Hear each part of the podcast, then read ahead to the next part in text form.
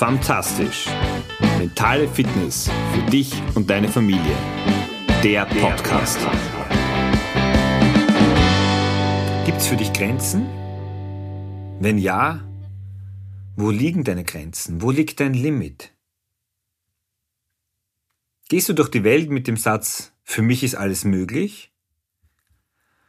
Oder hast du eher das Gefühl, das ein oder andere, das schaffe ich, das schaffe ich sicher nicht? Diesem Thema der Grenzen, der Limits möchte ich mich heute in der ersten Episode im heurigen Jahr auch widmen. Schön, dass du dabei bist bei Fantastisch, deinem Podcast für dich und deine mentale Fitness und natürlich auch die mentale Fitness von deiner Familie. Mein Name ist Georg Sustal. Ich bin Papa von drei Töchtern, Mentaltrainer und ich freue mich, dass du dir wieder auch im neuen Jahr die Zeit nimmst und die Zeit schenkst, dir einen Impuls zu holen, der dich dazu anregen sollte, Gedanken zu machen und im heurigen Fall oder im heutigen Fall dir dabei helfen soll, einen erfolgreichen Start in dieses Jahr zu haben. Wo liegen unsere Grenzen? Haben wir überhaupt Grenzen? Zwei unterschiedliche Geschichten. Eine habe ich gehört, mehr eine Fabel. Tiere sind davon ausgegangen, dass für sie alles möglich ist, wenn sie sich nur richtig anstrengen. eine Katze, ein Affe und ein Hausschwein wollten den Beweis antreten. Und die Idee, die sie hatten, war es, dass alle eben auf einen Baum klettern können. Für die Katze kein Problem, für den Affen noch weniger ein Problem als für die Katze. Aber für das Schwein war das eben nicht ganz so einfach. Also haben sie alles versucht, was ihnen möglich war. Das Schwein hat einen Kletterkurs besucht. Es hat ein Coaching bekommen, von den besten Kletterern lernen dürfen, hat sogar einen Mentaltrainer zur Seite gestellt bekommen, auch eine Ernährungsberatung, damit das Gewicht äh, nicht zu weit nach unten zieht. Es half aber nichts. Das Schwein schaffte es trotz der Bemühung von allen nicht auf den Baum zu klettern. Und so gab es irgendwo eine Grenze oder eben auch ein Limit für das, was möglich ist. Zu dem, was möglich ist, möchte ich die zweite Geschichte beisteuern. Wie du ja in der letzten Episode vor dem Jahreswechsel gehört hast, habe ich mich ja in die einwöchige Sternsingerpause verabschiedet. Ich darf das bei uns begleiten und unterstützen und leiten. Und wir hatten das letzte Jahr einen sensationellen Erfolg. Da haben wir das Spendenaufkommen um mehr als ein Drittel gesteigert. Und ich mache mir da natürlich im Vorfeld Gedanken und ich habe gemerkt, mein persönlicher Glaube, dass wir im heurigen Jahr dieses Superergebnis aus dem Vorjahr noch einmal übertreffen können, der war ziemlich gering, auch weil nicht klar war, wie viele Gruppen äh, heuer dabei sind, wie viele Kinder mitmachen und so weiter. Was ist dann passiert? Es hat gut begonnen, aber jetzt nicht übertrieben gut. Doch irgendwann haben wir gemerkt, dass wir diesem Rekord näher kommen und doch immer näher. Es war zwar immer ein Abstand zu den Tagesergebnissen und mit wir meine ich äh, alle Kinder, alle, die hier mitgemacht haben. Und irgendwann haben wir gemerkt, hey, das geht, das schaffen wir wieder.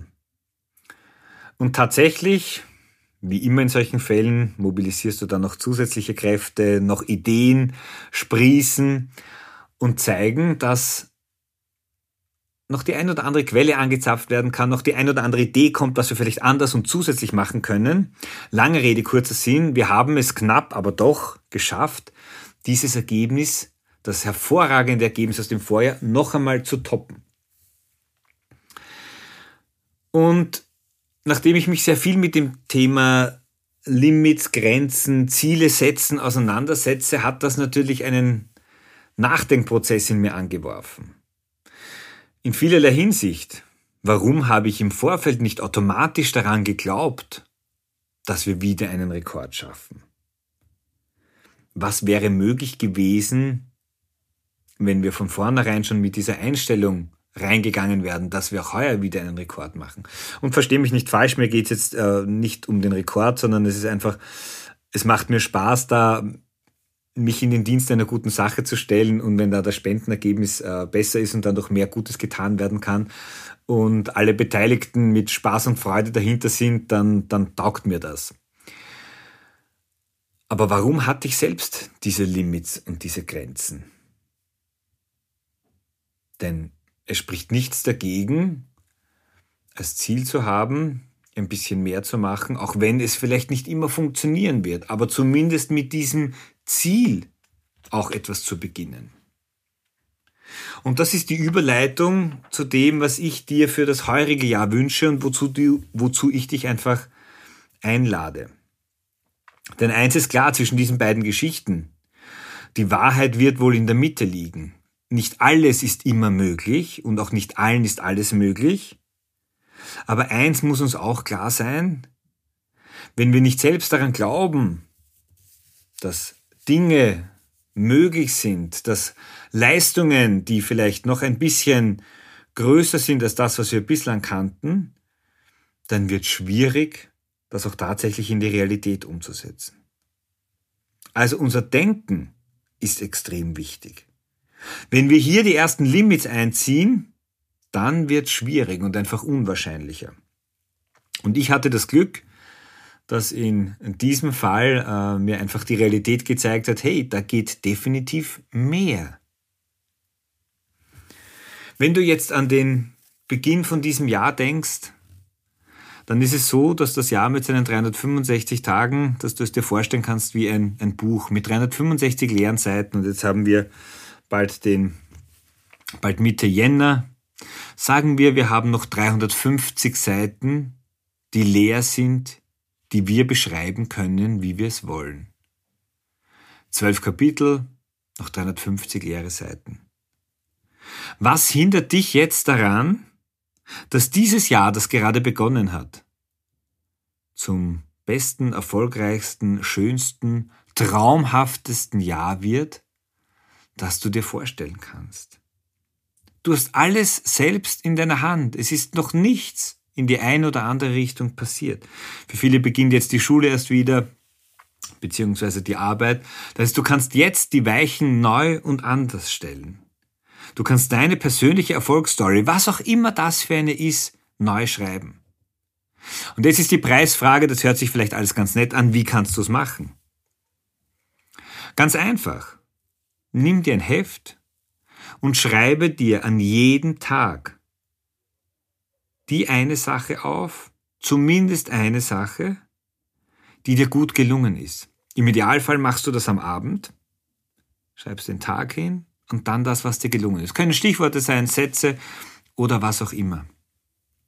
Und so schreibst du dein Erfolgsbuch für 2023. Deine persönliche, deine individuelle Erfolgsgeschichte. Und was bringt dir dieses Buch? Es gibt dir die Chance, zurückzuschauen. In Phasen, wenn es dir mal nicht so gut geht, drin zu blättern, wo du selbst merkst, hey, was mir gelingt, unglaublich. Ich wusste gar nicht, was ich alles gemacht und geschafft habe in diesem Jahr.